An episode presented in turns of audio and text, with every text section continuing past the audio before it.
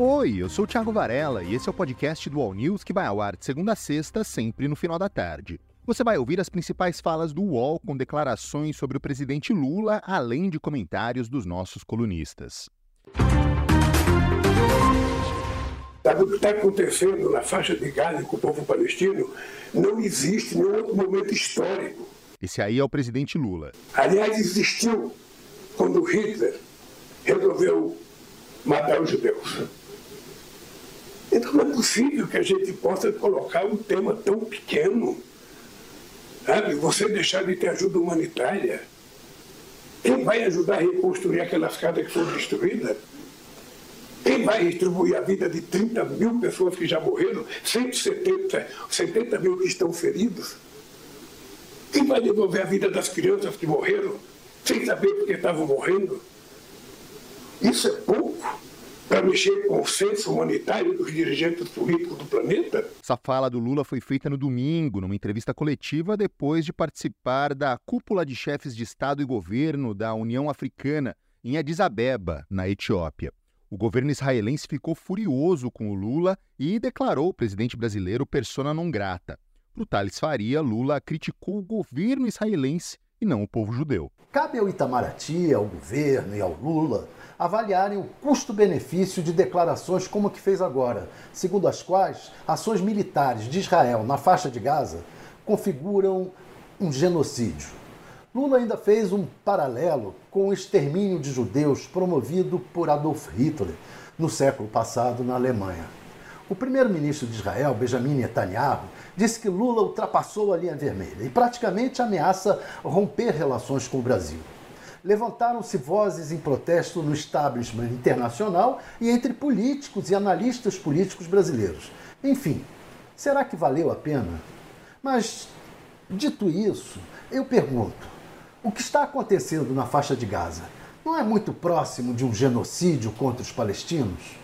Porque tudo que se fala contra governantes do Estado de Israel se torna um ataque contra o povo judeu povo cuja história eu admiro e respeito muito. Mas os governantes de Israel não são o povo de Israel. Assim como os governantes da Palestina não são o povo palestino. Netanyahu é, para mim, para muitos, um radical ultraconservador que está assassinando milhares de pessoas. Assim como o Hamas é um grupo terrorista, também ultraconservador, que mata covardemente milhares de pessoas. Criticar o Hamas não é criticar os palestinos, assim como criticar Netanyahu e o governo de Israel não é antissemitismo. Josias de Souza criticou a fala do Lula. A fala é completamente equivocada e é curioso porque nessa viagem à África o Lula vinha soando adequado quando se expressava por escrito e aloprou nesse improviso que fez numa entrevista antes de embarcar de volta. Enquanto leu discursos feitos pelo Itamaraty, o Lula condenou o terrorismo do Hamas, lastimou a desproporção da resposta israelense e reiterou eh, a defesa que o Brasil eh, sempre enfatiza do direito que os palestinos tenham um Estado independente, autônomo.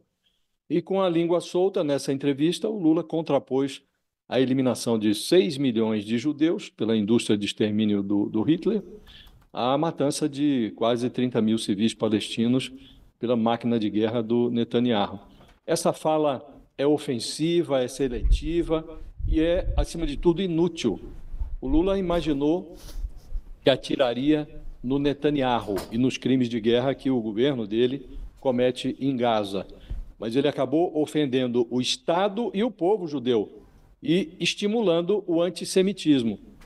E o ineditismo do, do presidente brasileiro é seletivo porque o Lula ignora genocídios como os de Ruanda, é, genocídio como o do, do povo armênio, ignora crimes como os praticados pelos Estados Unidos e pela Rússia nas guerras do Iraque e da Ucrânia. Quer dizer, não tem é, propriamente ineditismo nisso que Israel está fazendo em Gaza. Madeleine Laxco afirmou que, infelizmente, dentro de grupos neonazistas brasileiros, existem muitas opiniões parecidas com essa dada pelo presidente Lula. Eu passei anos em grupos extremistas de todo tipo. Isso inclui grupos neonazistas. Aliás, o neonazismo no Brasil, nos últimos dez anos, teve um crescimento exponencial. O ministro Flávio Dino, aliás, fez um trabalho, olha, de fôlego em combate, desmantelamento de grupos neonazistas. A Polícia Federal colabora com entidades internacionais nisso. É um problema que tem crescido no mundo todo e no Brasil particularmente, porque cresce mais onde a política está muito beligerante, está nesse tom muito alto, muito cheio de hipérboles. Aí é, é terreno fértil do nazismo, do neonazismo. Nos grupos neonazistas, já de uns 10, 15 anos, algo que é um mote deles é comparar o Holocausto a qualquer conflito do Oriente Médio. Compreende? É, isso é algo que vem de anos. Então, quem é da comunidade judaica sabe. Quem combate extremismo sabe. A polícia que lida com o desmantelamento de grupos neonazistas sabe. E, de repente, a gente vê o presidente da República, que foi apoiado por grupos judaicos para restabelecer a democracia, fazendo esse discurso. Quero crer, quero crer, assim, do fundo do meu coração, que foi descuido. Mesmo, mesmo, assim.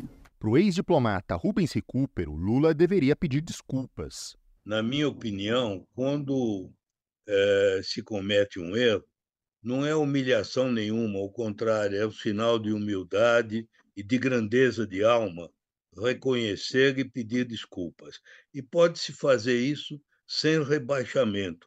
Vocês vão de lembrar que eu mesmo, não é que eu queira citar o meu exemplo, mas quando houve aquele episódio lamentável da parabólica que motivou a minha saída do Ministério da Fazenda, eu fui à televisão e numa rede nacional eu pedi desculpas públicas ao povo pelo que eu tinha feito. E é porque eu tinha errado, né? eu assumi, assumi o meu erro. Eu não acho que seja desmerecer alguém reconhecer que cometeu um deslize, porque ele estava, o Lula, estou me referindo ao Lula, não sei se vocês viram, ele estava visivelmente emocionado. Ele é um homem emotivo, né? por isso mesmo é que ele deve redobrar de cuidados e evitar fazer pronunciamentos assim improvisados, que quando você fala sobre o domínio da emoção, você muitas vezes diz coisas que não deve, né?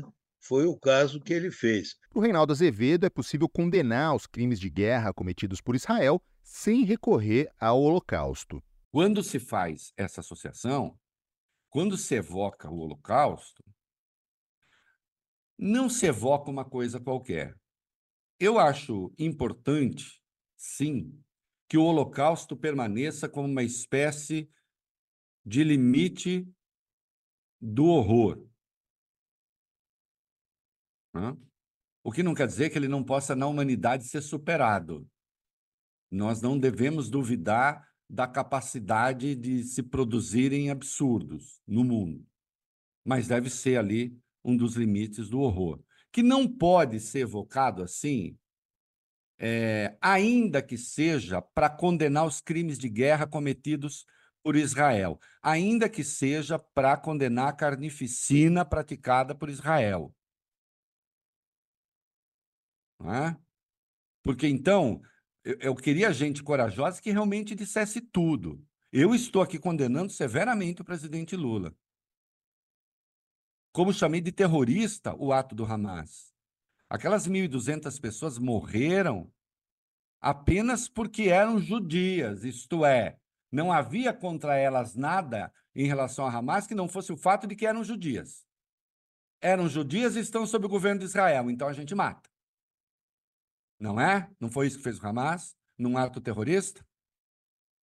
Só que agora eu pergunto: o que faz Israel em Gaza? Matando 25 vezes o que o Hamas matou. Eu posso perguntar e eu sei a resposta e todo mundo sabe a resposta. Todo mundo decente sabe a resposta. Há crianças palestinas morrendo apenas porque são palestinas? Há. Há mulheres, idosos morrendo apenas porque são palestinos? Há. Qual é a justificativa de Israel? A mesma que dá o Hamas. Ah, essa gente aí vive sob o governo intervencionista de Israel, etc. Ah, essa gente aí vive sob o governo do Hamas, ninguém manda eleger o Hamas.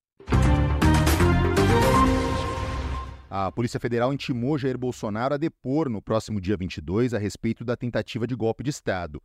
Thales Faria comentou o tema. Esse chamamento para ele depor coloca ele um pouquinho mais próximo da, da, do corner nas quatro linhas da Constituição. Por quê? Porque ao saber que vai depor e tendo aquele, é, aquele depoimento, aquela, aquela manifestação que ele programou contra a, a, o fato de estar sendo investigado, é, ele pode acabar é, realmente provocando uma prisão cautelar, uma prisão dele por ele estar tentando atrapalhar as investigações. Quer dizer, ele está próximo do córner da chamada quatro, das chamadas quatro linhas da Constituição, que ele tanto gosta, gosta de falar, né? que sempre esteve dentro dessas quatro linhas, muito embora tudo que se mostrou até agora é que ele jogou o tempo inteiro fora das quatro linhas, tentando é, forçar ao jogo democrático a parar, acabar. Essa foi a edição de hoje do podcast do All News. Acompanhe as principais notícias no UOL e siga as duas edições diárias do All News em vídeo, às 10 da manhã e às 5 da tarde. Até mais.